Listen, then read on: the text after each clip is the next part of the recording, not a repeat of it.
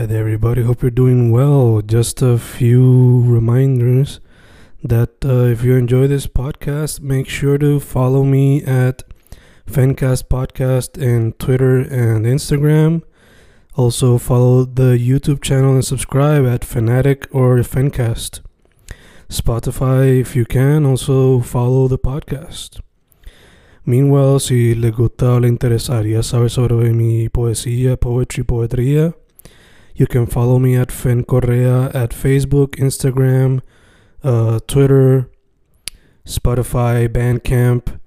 And if you want to buy my books in physical form, you can also look for them in Amazon. Just write Fernando Correa Gonzalez and they should appear. Once again, for the podcast, Fancast or Fancast Podcast en Instagram y Twitter, and YouTube bajo el nombre Fanatic o Fancast. Y si le interesa mi poesía, poetría, poetry, Fen Correa en Facebook, Instagram, Twitter, Spotify, Bandcamp y en Amazon bajo Fernando Correa González. With all that being said, enjoy the interview. Thank you. Y grabando, grabando, Fencas grabando. Hoy un episodio con una persona que, al igual que una persona que entrevisté no hace mucho, eh, su música explora diferentes géneros, pero en el corazón yo diría que es que viene desde el mundo de cantautores, a pesar de que explora un poquito de rock, un poquito de R&B, neo soul, eh, hasta folk. Yo diría que todo viene del mundo de singer-songwriter, cantautores. Y el Mari Yes. Villanueva, ¿cómo está chica? Hola, estoy bien contenta de estar acá compartiendo contigo eh, y que finalmente se nos dio Sí, eh, y agradecida por la oportunidad de poder charlar acá un ratito. igual, igual, igual.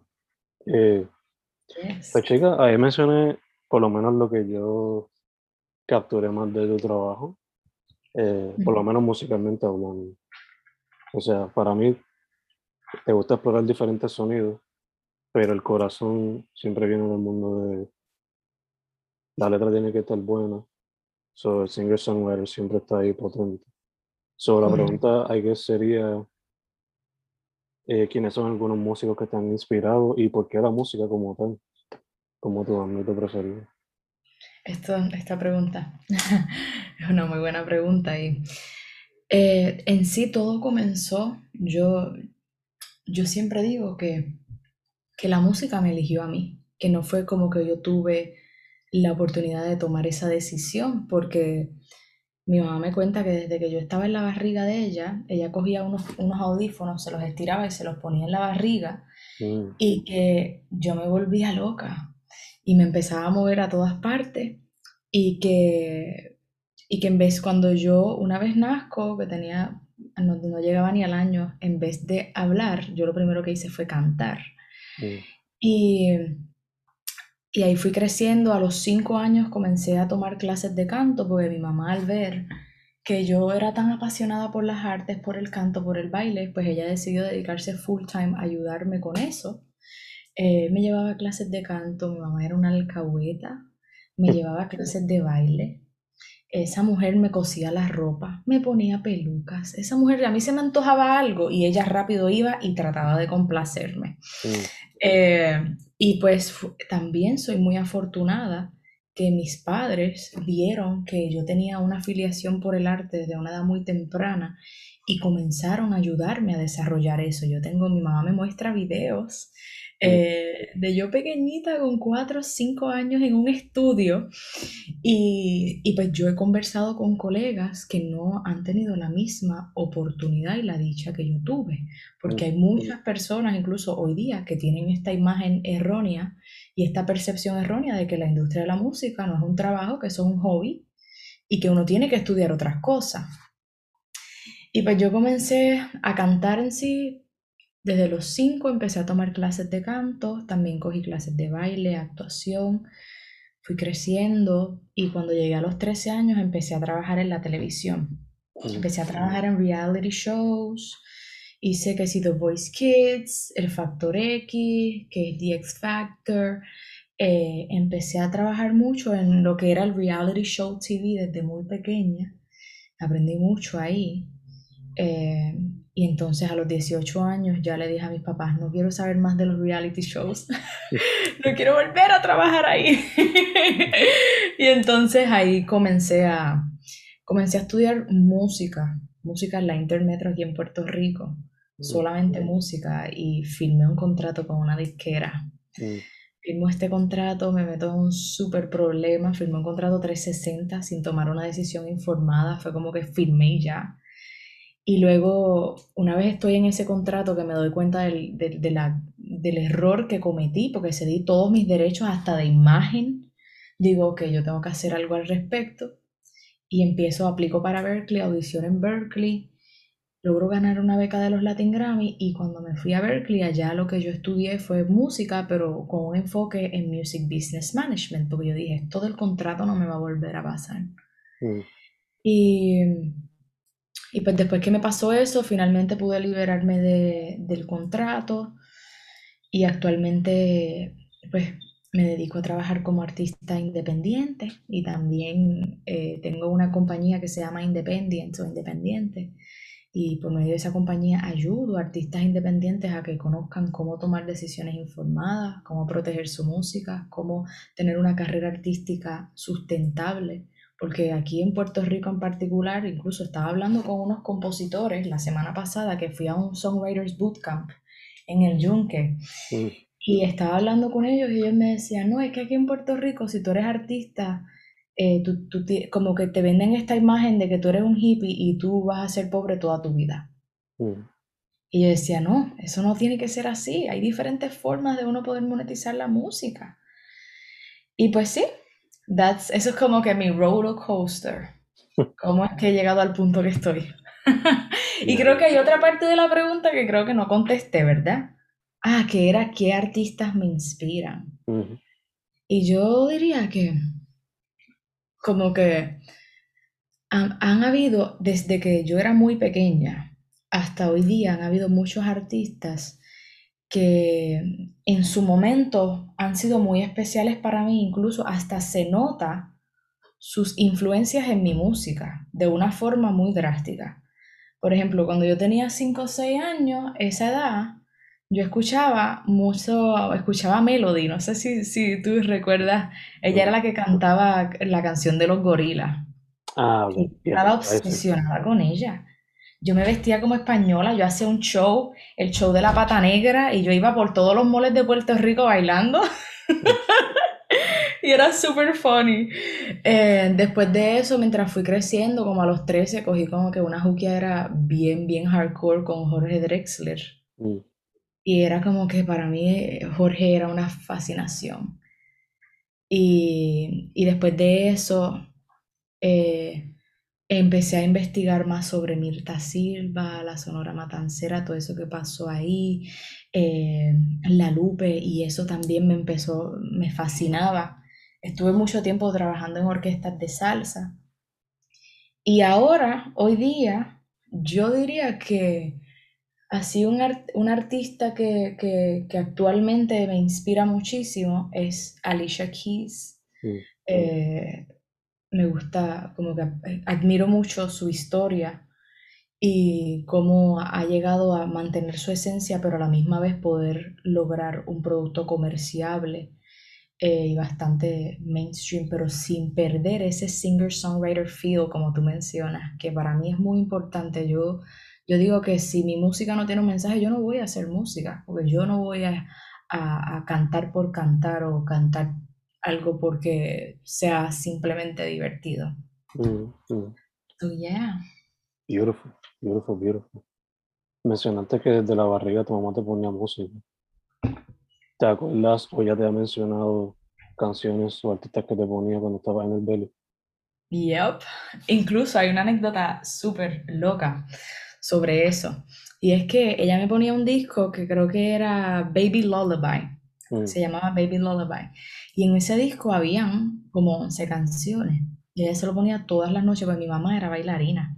Mm, Mi mamá era bailarina, una vez queda embarazada, pues ella deja de bailar y se dedica a mí. So, mi mamá en cierto punto tiene esta vena de artista y siempre contempló lo importante que era la música. Todas las noches me ponía el disco y ella decía que en el disco había una canción que se llamaba White Sheep mm, y la canción era horrible y que ella odiaba esa canción. Ella me decía, cada rato que pasaba esa canción, como que era la más fea del disco. Y que cuando yo, antes de, de aprender a hablar, la canción que yo arranqué a cantar fue esa. mm. Ella dice que un día yo estaba jugando y de momento empiezo a cantar White Sheep, White Sheep. Y mi mamá dijo, ¿qué rayos está pasando? Como que no puede ser. so, sí, esa, esa anécdota a mí realmente me, me impresiona muchísimo cómo es que lo que pasa durante ese periodo de tiempo puede influenciar tanto cuando, cuando ese ser nace y llega a este plano terrenal. Ya. Eh, de hecho, aunque ella pues paró de bailar en aquel entonces, ¿lo ha considerado hacer otra vez? Pues ahora no baila, pero sí hace roller skate. Ok. Que sí, mi mamá, fíjate, yo diría que ella, a pesar de que paró de bailar, ella siempre ha sido una persona muy creativa. Mm, Ella es artesana también. Ahora mismo trabaja como terapista, masaje, ella da masajes terapéuticos. Siempre ha tenido como que ese, ese healing touch que ha podido desarrollar por medio del arte. mm, Y actualmente ella no, ya no baila, eh, pero pues sí, ella hace roller skate y siempre está bien activa con todo eso y siempre está bien pendiente de todo lo que estoy haciendo. bello, bello. Eh, fuera de la música, ¿tú has considerado algún otro medio artístico o te ha llamado la atención algún otro medio artístico? ¿Algún otro qué? Discúlpame. Medio artístico, como que te ha llamado la, Eh, la atención escribir cuentos o pintura, no sé, actuación. pues sí, yo a los 16 escribí un libro para niños. Siempre me han gustado mucho los niños. También porque tengo un hermano menor y como que... Y él nació ya cuando yo estaba grande, so... Yo a los 16 años escribí un cuento de niños y era como una historia de una abuelita, porque realmente eso fue lo que yo viví. Yo recuerdo que cuando yo iba a casa de mi bisabuela, ella se sentaba y todavía se sienta, mi bisabuela está viva. Mm, Mis dos bisabuelas están vivas y tienen noventa y pico de años. Y a mí siempre yo atesoro mucho como que poder ir a visitarlas y sentarme con ellas en el balcón y ellas ahí en la mecedora y ellas lo único que hacen es contar y contar, ay, yo me acuerdo de esto, ay, pero todo bueno, mira, yo me acuerdo de esta otra cosa. Y yo escribí una historia sobre eso, sobre una abuelita que le contaba, eh, le hacía historias a sus nietos. Y ese cuento yo lo escribí porque realmente a mí siempre me ha apasionado mucho no tan solo escribir canciones, sino que también plasmar historias, eh, tener un diario. Y una vez lo escribo, eh, una bibliotecaria que era muy amiga mía me dijo, mira, tú debes someter ese cuento a participar en la competencia de, de cuentos en Latinoamérica, de jóvenes cuentistas.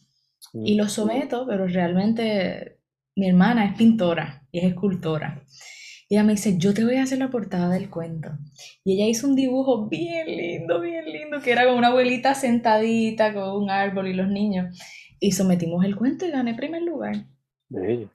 Y, y también, además del cuento, así otras ramas del arte, estuve muchos años trabajando teatro musical. Mm, Eh, y sí, en la pintura, mm, mm, eso se lo dejo a mi hermana porque me quedé con las destrezas de tercer grado. Full. Eh, lo que tienes un tatuaje aquí, te iba a Sí, sugerir, tengo- no sé si lo has considerado. Eh, ¿Cómo? mencionaste que White Sheep fue la canción que se te quedó cuando chamaquita. ¿Considerarías hacerte un tatuaje de una ovejita blanca para recordar eso? Wow, eso sería algo súper, súper lindo. Si supieras que nunca lo había tomado, como que nunca había pensado eso. Mm, Pero realmente eso sería, y justo estaba pensando cuál va a ser mi próximo tatuaje, porque ya tengo este, mm, este que está aquí, tú tienes aquí Una llave. una llave que Mm. significa I have the key to unlock the mysteries of the world, pero también fue un tatuaje que me iba a hacer con mi mamá. Y cuando llegamos al tattoo shop, ella me dijo, ve tú primero, y cuando le tocó a ella, no se lo hizo. So, todavía el día de hoy, hace cinco años, seis, mi mamá nunca se hizo el tatuaje. Suerte que yo le pude conseguir otro significado. Y esto que está acá, que tengo aquí, Mm, esto es una letra de, mis cancio- de una de mis canciones y dice, nadie me amará tanto como yo. mm. So full, creo que la idea que acabas de compartir la voy a tomar en consideración. Feel free, feel free, feel free. Eh, mencionaste que tienes la company independiente. Eh, te pregunto, eh, para que, aquella persona que esté escuchando, aquella persona que esté viendo, ¿qué tipo de servicio provee la company? Pues nosotros eh, comenzamos proveyendo eh, record label services to independent artists. Mm. Mayormente los servicios que, que más se estaban moviendo al principio eran los de producción musical para artistas independientes, que realmente nosotros creamos ese departamento para hacer comunidad. Cada vez que caía un proyecto de un artista independiente, nosotros nos asegurábamos que todo el personal que iba a trabajar en, ese, en esa producción que esos músicos que iban a trabajar eran músicos del patio, artistas que se encuentran trabajando fuerte para echar sus proyectos hacia adelante y nosotros queríamos crear comunidad, ayudar a todos esos músicos, guitarristas, bateristas, cantautores, coristas, todo, porque realmente eh, en esta industria, más aquí en Puerto Rico, siempre llaman a los mismos. Y se ponen viejos y siempre siguen trabajando los mismos y no le dan oportunidad a esta nueva cepa de jóvenes que tienen una hambre increíble de trabajar. Mm, Y pues eso fue lo que empezamos a hacer. Empezamos con ofreciendo los record label services, en particular los de producción musical para artistas independientes. Nosotros, no importaba el budget que tuviera ese artista, nos sentábamos y tratábamos de make the best out of what they had. Que sonara una producción top industry. Y entonces también actualmente estamos ofreciendo eh, tenemos servicio de consulta para artistas independientes, eh, donde ahí guiamos y podemos tocar varios temas dentro de ese lapso de tiempo de la consulta, como protección legal, cómo crear un plan estratégico, cómo puedo comenzar a, a hacer eh, gigs en la calle, cómo me doy a conocer. También tenemos talleres eh, sobre copyright, eh, diferentes tipos de regalías. Tenemos tutoriales donde enseñamos paso a paso a artistas independientes cómo proteger su música legalmente en la librería del Congreso. Y lo último que estamos estrenando ahora eh, es en los servicios de publishing. mm, Eh, actualmente son, mm, no lo hemos promocionado aún porque estamos trabajando en eso, pero la meta es también, Independent, poder eh, brindar oportunidades a compositores puertorriqueños a que puedan poner su música en series de televisión, en anuncios. Actualmente yo trabajo como una Independent Music Supervisor y, y pues la mayor parte de la comunidad de artistas aquí en Puerto Rico no saben que otra forma de generar dinero por medio de su música es ceder una licencia y se den una licencia de sincronización y que su música se utilice para películas, televisiones. Realmente esa ha sido hasta, po- podemos hasta decir que esa ha sido una de las formas en las cuales yo he podido costear la gran parte de mi carrera. mm. Eh, y pues ese es otro, ese es como que el nuevo departamento que, que estamos trabajando ahora. Incluso apenas ayer estábamos reunidos con, con una persona que vamos a reclutar que va a ser parte de ese departamento.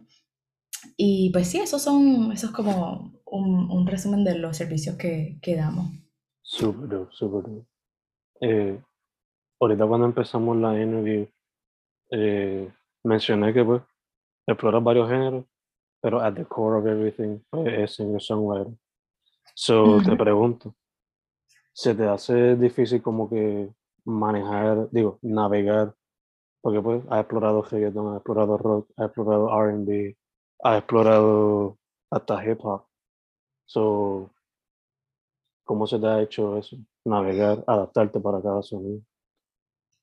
Esto es una muy buena pregunta. Y, y hace muy poco pude conseguir la respuesta. Mm. Y es que a mí se me hacía desde toda la vida, desde que empecé a componer mi primera canción a los 12, a mí se me hacía tan difícil entrar en un género, como que decir, este va a ser mi género. Porque yo me crié con una clase de mezcolanza. Por ejemplo, mi mamá, ella ella vivió gran parte de su vida en Estados Unidos y llegó acá. So, lo único que ella escuchaba era Prince, Michael Jackson, eh, Tina Turner, Madonna, y esa era la música que yo por parte de ella recibía. Que si los Bee Gees, The Beatles, yo recuerdo, en casa había una vitrola, yo recuerdo bailar horas con mi mamá y mi abuelo. Simplemente just dance to the music. Mm. Y por parte de mi papá fue totalmente diferente porque mi papá era Cocolo, más a la misma vez, él estuvo en ese boom de que llegó eh, del general, del reggaetón, del dembow. So, mi pai todavía la edad que tiene. Bueno, él es joven, pero mi pai, mi pai lo que escucha es reggaetón. Mm. Reggaetón y salsa, ahí se mueve de uno al otro, del uno al otro, pero ahí está. Y entonces de parte de papi era toda esta música, eh, el reggaetón desde sus comienzos, que si el general Tego Calderón, yo recuerdo que hasta una vez que aquí se hacían los festivales del Guayaguaya, yo hasta fui con mis papás para eso y era una nena. y entonces yo nunca olvido. Eh, y nos íbamos para Boquerón porque papi y mami iban para el Guayaguaya. Y como que tener esa mezcla de esos dos mundos, de lo que era el reggaetón, el dembow, eh, y por otro lado, ay, ¿me puedes escuchar bien? Sí, ahora sí. sí. Entonces, por otro lado, como que toda esa música, ay, para completar, la persona que me enseñó a mí a tocar guitarra fue mi bisabuelo y él tocaba mucho música de tríos y él tocaba requinto. Mm. So eran como que esas tres cosas, mi pasión por la música típica y el requinto y eso me llevó a conocer muchos, eh, a conocer boleristas, eh, trovadores, después como que todo eso se me mezcló y incluso al día de hoy yo he llegado al punto en el cual digo, yo voy a escribir una canción y le voy a poner todo mi corazón cuando la escriba. Y yo voy a dejar que esa canción se convierta en lo que se tenga que convertir.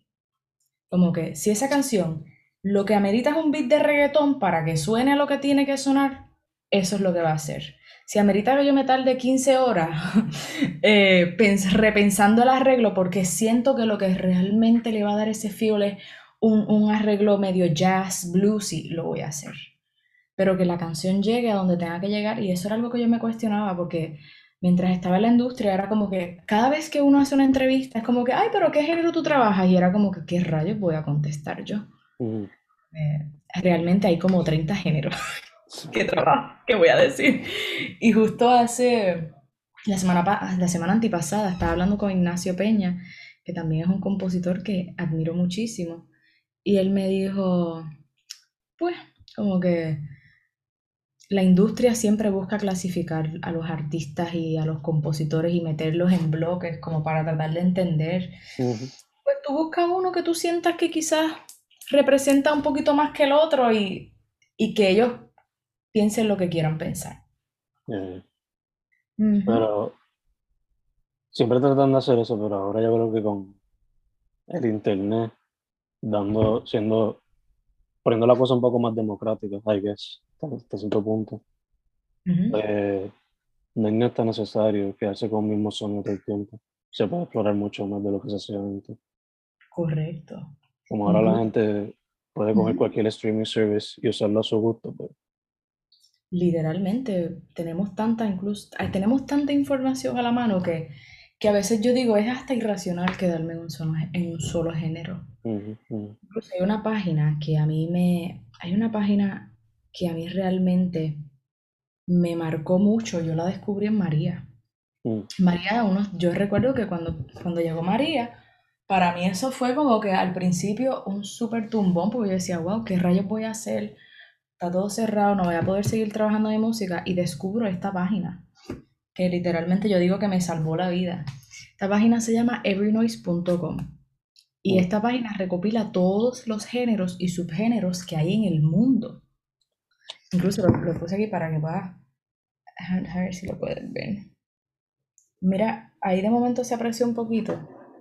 Sí, Quisiera, un poquito pues si tú miras, no sé lo que ves. Evernoise.com. Yo lo busco y lo presento. todo esto que tú ves aquí son géneros y subgéneros de todo el mundo. Y tú le das clic a uno de ellos y te va a tirar, cuando tú le das clic a uno de esos géneros o subgéneros, te va a tirar a todos los artistas que se encuentran trabajando dentro de ese género o subgénero en el mundo. Mm, Eso. Gracias por este hack, porque me vas a tener bien entretenido por varias horas. Ajá. Yo pasaba horas y lo cool es que no tan solo te presenta artistas que son eh, totalmente famosos, te conecta con artistas que son upcoming. Tú no sabes, lo que yo hice en pandemia fue literalmente meterme en esta página, descubrir un cojón de música y escribirle a todos esos compositores. Yo tenía panas de España, yo recuerdo, yo conocí... eh, creo que se llama Carlos Jeski, que era un pianista de una banda de España de reggae que estaba súper cool, que tenían unas- unos temas con un mensaje bien uplifting. Yo Mm, hice panas de un montón de sitios gracias a esa página, porque yo les escribía, wow, tengo mucha admiración por tu música. Ellos escuchaban la mía y ahí empezábamos a conversar y realmente, realmente fue como que me ayudó muchísimo a poder salir de ese boquete y mantenerme como que componiendo, conociendo, descubriendo. o sea, Esta página de verdad que eres mind blowing. Ya me metiste en problemas bien duros ahora. Eh, ya, la hora ahí. Dársela a todo el mundo que puedo porque es algo increíble. Sí, sí. Este, de hecho, again, repitiendo, en tu música has explorado varios sonidos. So, ya que me presentas esta página, ¿hay alguno que tú veas en esa, en ese largo listado que te gustaría en algún momento explorar? En la lista de Every Noise, yo recuerdo que es, es casi imposible conseguirlo porque son tantos. sí. Pero cuando yo descubrí esta lista, yo empecé a, eh, a escuchar un poco más de lo que era soul, neo soul y R&B por esta lista. Y un día como que vi el género del neo soul y yo, ¿qué rayos es eso? Y una vez le doy clic fue como que, ¡ea! Esto está súper interesante. Y al igual que con el R&B, y ahí empecé a explorar más ese género. Porque yo al principio cuando yo empecé, mm, mayormente lo que yo hacía era como rock ballad. mm, Pero sí, en esa página hay millones de cosas. sí. Demasiado, demasiado. Falta de inspiración, literalmente yo lo que hago cuando estoy falta de inspiración, me meto ahí, cierro los ojos y digo el primero que salga. Bello. Y escucho y escucho y, y entonces me llegan ideas de eso. bello. That's amazing. That's great. Ah, también descubrí una canción ahí que yo nunca pensé que me iba a gustar tanto. Yo siempre fui bien fan de lo que era como el 80s rock, rock ballad, pero un yo estaba en esa página y yo descubrí un subgénero que era como, mm, como melanco- metal, era como melancholy metal. Y descubro una banda de Australia que se llamaba Hindsight y una canción que se llamaba Love Over. Y cuando yo escuché esa canción fue como que, wow. Sí, Y ahí fue empecé a meterle más ese, ese rock un poquito más pesado a Mm. mis canciones. Ya no era tanto un rock ballad, sweet rock ballad, era un rock ballad de verdad, con esa pipa que ameritaba. Gotcha, gotcha. That's beautiful. That's beautiful.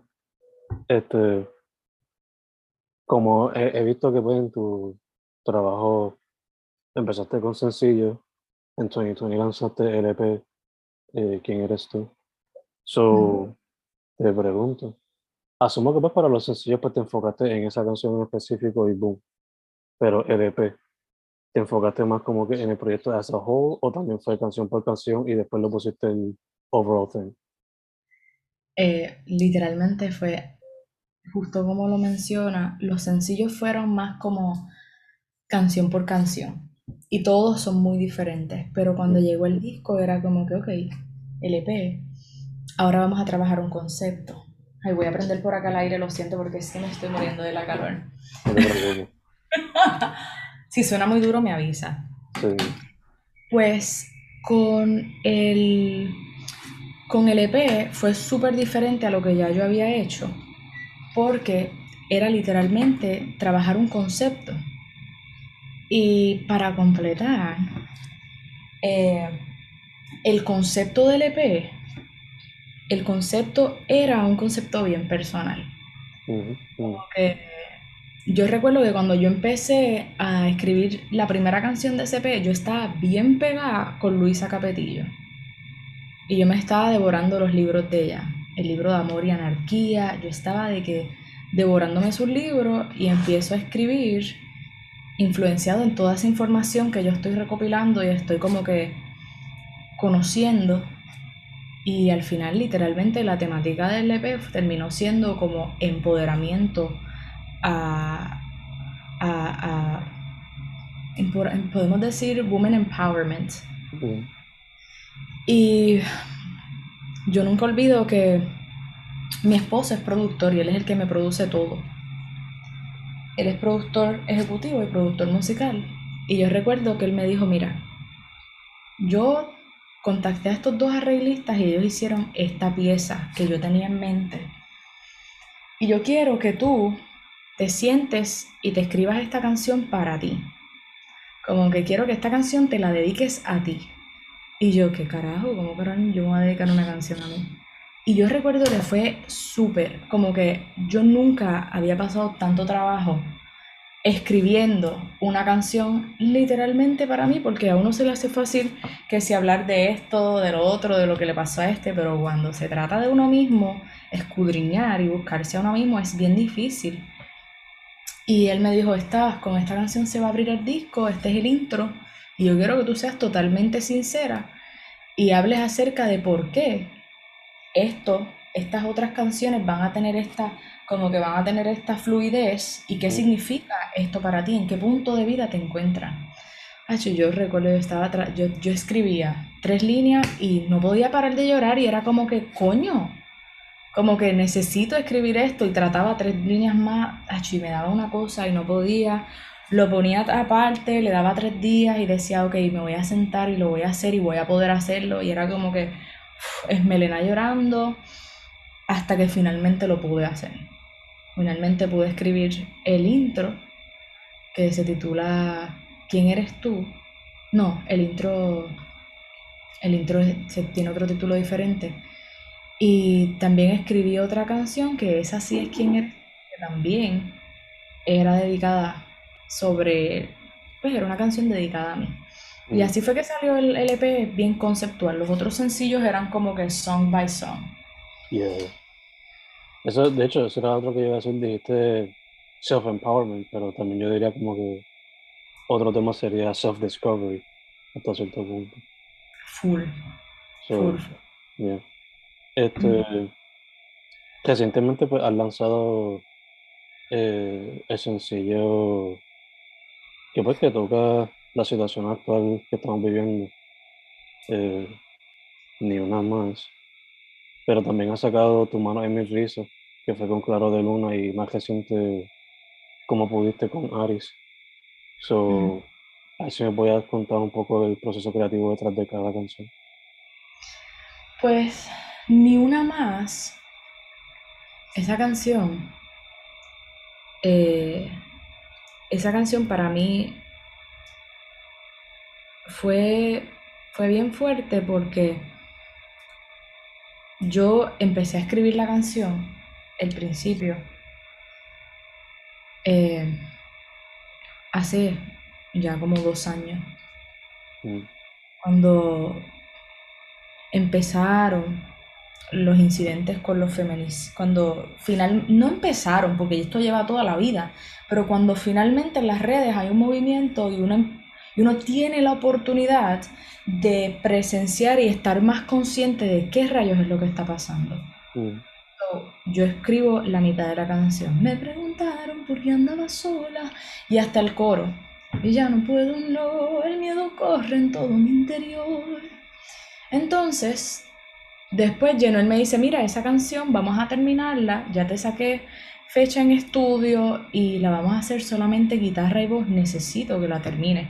Recuerdo que íbamos de viaje para, íbamos a coger un avión para Texas y yo me siento en el aeropuerto y escribo eh, el otro verso que dice, eh, si algún día me encuentro desaparecida, dígale a mi madre y a mi familia.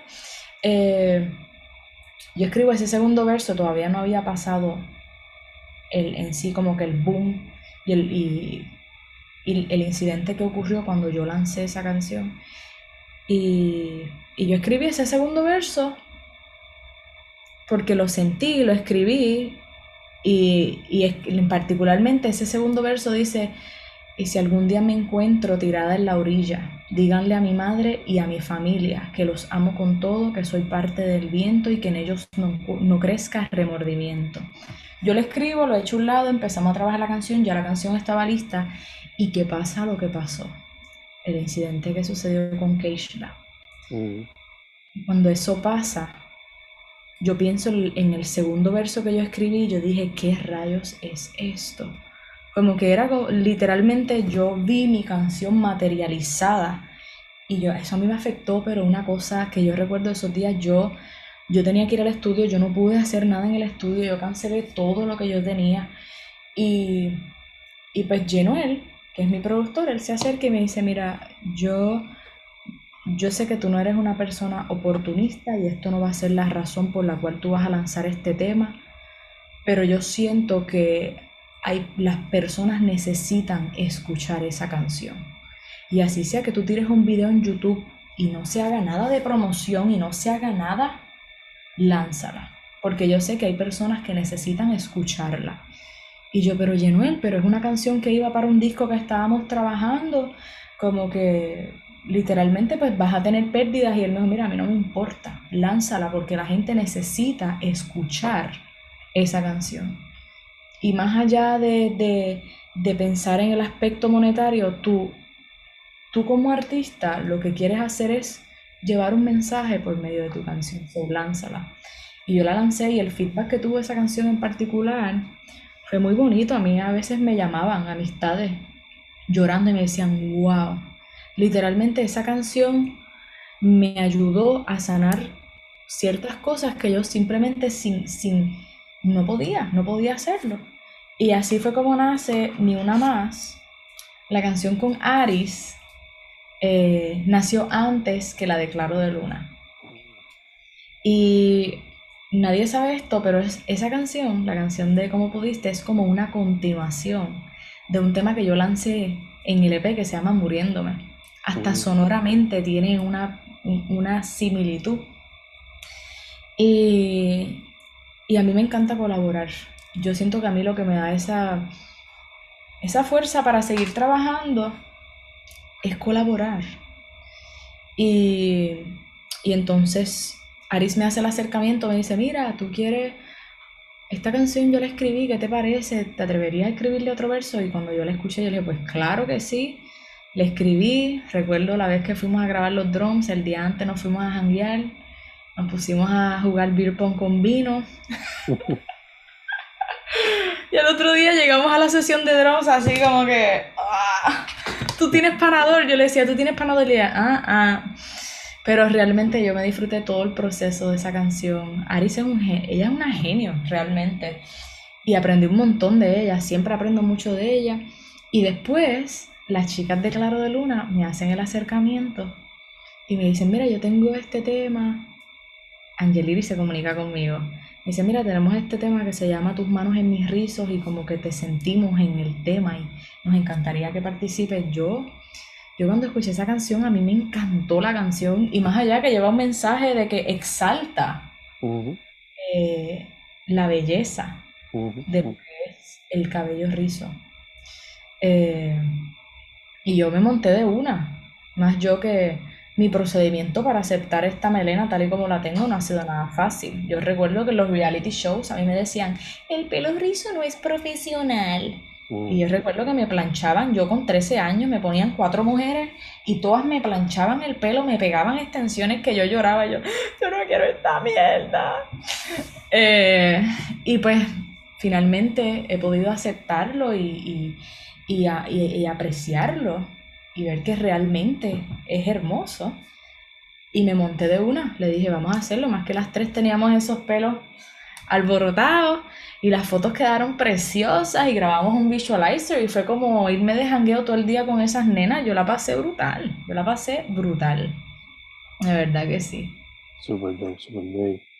De hecho, ya que estamos hablando de colaboraciones, eh, saludo a la gente de la escena I, Andrea Cruz y todos los demás, porque creo que fue que por ahí que descubrí tu trabajo, un playlist de ella. So, saludo a ellas. Eh, dicho eso, ¿algunos artistas con los cuales te gustaría colaborar de la escena que has visto? Sí. Eh, si supiera que este año, más allá de yo trabajar algo que casi lo chispoteo, una producción que, que va a salir en el próximo año y es una, es una de mis producciones más importantes. Más allá de hacer eso, yo le dije a Jenuel, que es mi productor, yo le dije, mira, yo estoy harta del Zoom, estoy harta del COVID, yo necesito colaborar. Mm, Y yo necesito hacer algo porque yo necesito colaborar. Yo no puedo seguir en esta. Yo me estoy apagando. Y él me dice, mira, y si te tiras unas sesiones que sean componiendo con Gilmari, produciendo con Gilmari, invites a otros artistas a que, a que produzcan y colaboren contigo, y yo pues dale, vamos a hacerlo. Y ahí salieron, de ahí salieron las sesiones de produciendo con Gilmari y componiendo con Gilmari. Y todas las semanas, todas las semanas, todos los domingos a las 7, yo me sentaba con un compositor, artista que yo admiraba y admiro, y hacíamos una canción desde cero. Y de ahí salieron como 10 colaboraciones que van a estar saliendo prontamente, poquito a poco. mm, Eh, y ahí pude conocer a artistas que yo admiraba de toda la vida. Yo recuerdo una, la última sesión que hice de produciendo con Gilmari fue con Sebastián Otero. Mm. Y yo desde hacía mucho tiempo yo le tenía mucha admiración a él y a su música. Y verlo llegar a mi estudio fue como que ¡wow!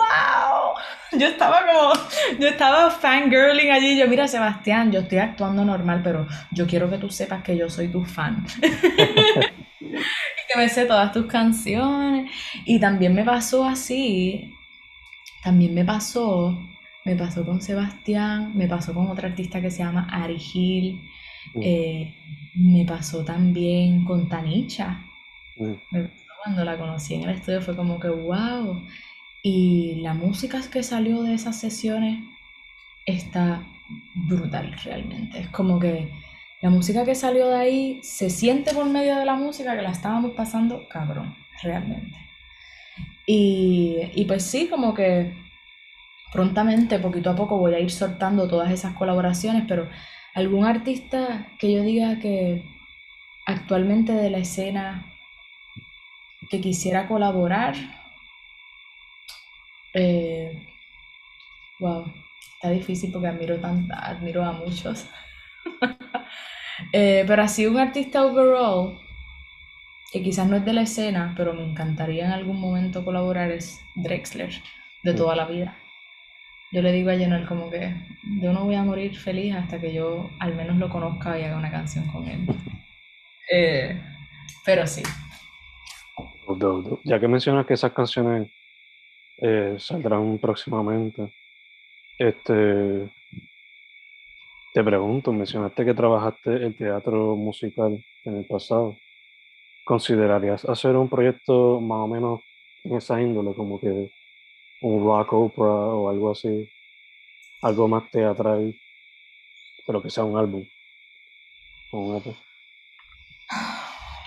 si supieras que yo estoy loca de poder arrancar a, de poder arrancar a hacer mis shows, irme de tour, poder llegar a ese nivel.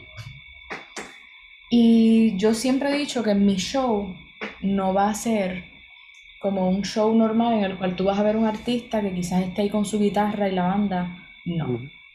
Yo quiero que mi show sea un espectáculo eh, en el cual se puedan mezclar tanto elementos musicales con elementos visuales y además de elementos visuales también con, con hasta con teatro, ¿me entiendes? Eh, y que sea una experiencia que sea una experiencia en la cual tú puedas literalmente percibir una pieza musical de diferentes formas. Y toda mi vida como que desde chiquita, yo recuerdo la primera vez mi mamá, yo jodí, jodí, jodí a mis papás hasta que me llevaron al Cirque Soleil.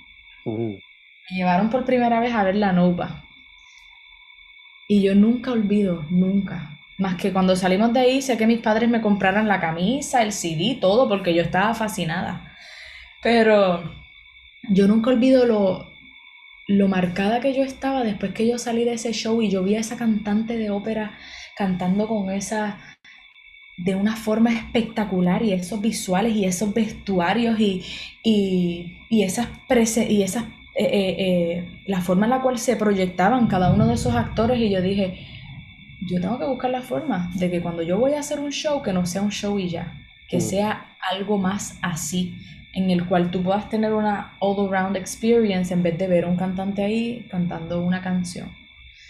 Eh, so full, full yo diría que, que cuando me toque hacer mis tours, no tan solo va a haber música y ya, mm. sino que también me encantaría poder contar una historia, que sabes, hasta haciendo como que integrando ciertos eh, personajes que entren y salgan del show, también todo lo que es el contenido visual. Hoy día se puede hacer un montón con, con todas estas pantallas LEDs y todo esto. Se puede crear un viaje súper cool. So full, yo diría que me encantaría poder experimentar con esas cosas. Ojalá, según se vaya terminando la cosa esta, se pueda, se pueda. Literal. Ya eso del me tiene mal. Está muy bueno, está muy bueno. Eh, mencionaste que pues los sencillos los, las colaboraciones saldrán poco a poco. Estás trabajando algo para el año que viene, pero algún otro proyecto, alguna otra meta personal que te haya puesto para este año. Pues así. Mm, una meta personal que me puse para este año y sinceramente tengo que aceptar es que no la he cumplido. Aún mm. tengo tiempo. Es que yo soy una persona bien pasional, pero bien pasional. Y en momentos yo tengo que aceptar que me suelo tornar un poco obsesiva. Y, y yo no sé, yo no sé vivir o estar un lapso de tiempo, así sean dos horas, un día, sin hacer nada. Literalmente. Como que yo a veces, yo digo, este va a ser mi día libre. Y en vez de ser un día libre, vamos a decir, me siento, digo, no, vamos para la playa. Estoy tratando de disfrutar ese momento y, y si dentro de mí siempre hay una urgencia de que, mira esto, mira esto, mira esto, y yo siento que es algo que también le pasa a la gente creativa. Es como que estamos todo el tiempo recibiendo información, procesando información, ver de qué forma la podemos materializar, de qué forma la podemos convertir. Y mi meta es poder sacar dos, tres días y como que tirarme para atrás y poder internalizar todas las cosas que han pasado en estos últimos años mm. y poder disfrutarlo desde otra perspectiva, sin, sin tampoco presionarme tanto y like, sabotage myself con el hecho de que tienes que hacer algo para ti, haz esto. so, diría, y, y, y, así más allá de meta personal, algo que he podido lograr es que es hacer las paces con mi cuerpo. Yo toda mi vida he tenido, bueno, estuve, como trabajé en la industria de la televisión y el entretenimiento desde tan chiquita, pues comencé a adquirir muchas inseguridades. Eh, porque realmente en esta industria hay que ser realista que hay muchos estereotipos y muchas clasificaciones que quieren que tú te veas así, actúes así, hagas esto, hagas lo otro. Y, y como que ahora es que finalmente yo estoy aprendiendo a romper con todo eso y, y realmente hacer las paces conmigo y hacer las paces con mi cuerpo y no ser tan dura conmigo misma. Y he aprendido a comer más saludable, estoy haciendo ejercicio más por mí, por el hecho de que me siento bien, eh, no tanto porque, ah, mira, me llamaron, que me llamaron, vamos a decir, de la disquera, que tengo que rebajar o me tengo que ver así, porque aumenté y voy a grabar un video y en el video me voy a ver 10 libras más gorda y no puedo. Mm. ¿Entiendes? Y aprender a hacer las cosas por mí y apreciar mi cuerpo, mi materia, tal y como es. Sobre eso lo he podido, afortunadamente, este año en particular, he podido trabajar eso más que cualquier otra cosa. Me recuerda, mencionaste a Alicia Keys como una influencia, me recuerda algo que ella estaba haciendo, que era cuando iba para entrevistas no se maquillaba, simplemente iba natural y el pelo también natural. Correcto. fue parte de ese proceso de ella. Eh, creo que yo vi una entrevista de ella haciendo eso así, y también creo que en el Tiny Desk de NPR creo que hizo lo mismo. sin maquillaje, simplemente fue lo más natural que podía, I guess. Te entiendo, entiendo. Eh, estamos casi cerrando, pero te quería preguntar, ya que tuviste, o sea, entraste a este mundo de la, del entretenimiento a tan pequeña edad, eh, ¿cuál sería tu consejo para alguien que quiera meterse a este mundo? Sea saliendo de high school o tirándose ya, saliendo de la universidad y entrando al mundo. Yo les diría, y también lo que les digo a, a todos los clientes de Independiente, es que realmente no es una industria fácil, pero querer es poder. Y cuando uno realmente quiere algo, y cuando uno realmente le apasiona algo, se puede. Y que nunca pierdan, nunca pierdan la esencia de lo que son y siempre recuerden que la música que realmente trasciende es la música que llega al corazón.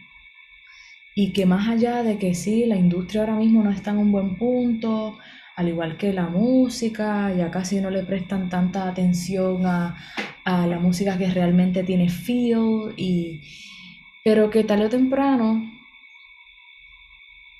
eso va a volver a pasar, porque la gente necesita música. La música que realmente trasciende es la música que te toca el alma y que te hace resonar y que te hace vibrar. Y la música que cuando se escribe, se escribe con sinceridad y se escribe con el corazón. Y que no se dejen opacar la vista con todo lo que está pasando ahora mismo en la industria y que confíen a totalidad en su proyecto y en las metas que tengan y que no tengan miedo a innovar y hacer algo diferente y a emprender. Que no le tengan miedo eh, y si quizás vamos a decir su miedo es lo monetario, porque yo sé que no es fácil para los artistas independientes, particularmente por el dinero, porque uno tiene que costear todo, uno tiene que asegurarse que 20 cosas estén al día, todo cuesta en esta vida. No tengan, que ni tan siquiera vean el dinero como una barrera, porque hoy día hay muchas ayudas y hay muchas formas de conseguir dinero para emprender un proyecto. Yo misma, yo estudié en Berkeley, yo no pagué ni un peso, mi bachillerato salió en 300 mil dólares y todo me lo, pago, lo pagué con beca. Mm. Y, y ahora cuando empecé a emprender con Independent, conseguí unas ayudas, es cuestión de buscar. Por eso digo, querer es poder. Si tú realmente quieres algo, busca, busca, dedícale tiempo a eso y verás que se va a dar. So, yes. Beautiful, beautiful. Entonces, para cerrar full, eh, social media, cómo la gente te busca en los streaming platforms y de esas cosas. Yes, me pueden conseguir en todas las redes sociales bajo Gilmari Villanueva Music. Estoy en Instagram, estoy en Twitter, en TikTok, en, en Facebook, en YouTube y en todas las plataformas me pueden conseguir bajo Gilmari Villanueva Music. Perfecto, perfecto. Pues Gilma, primero que todo, thank you.